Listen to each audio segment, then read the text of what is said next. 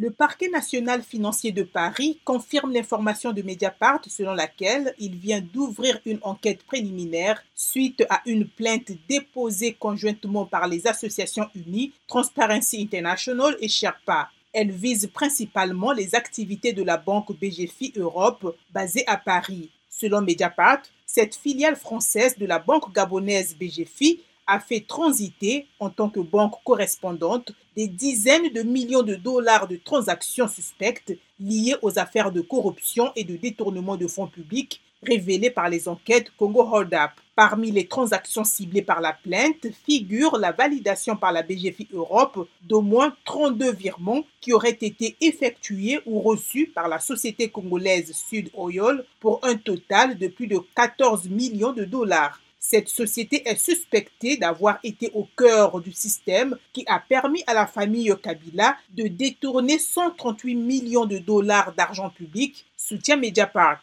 BGFI Gabon n'a pas souhaité commenter cette ouverture d'enquête.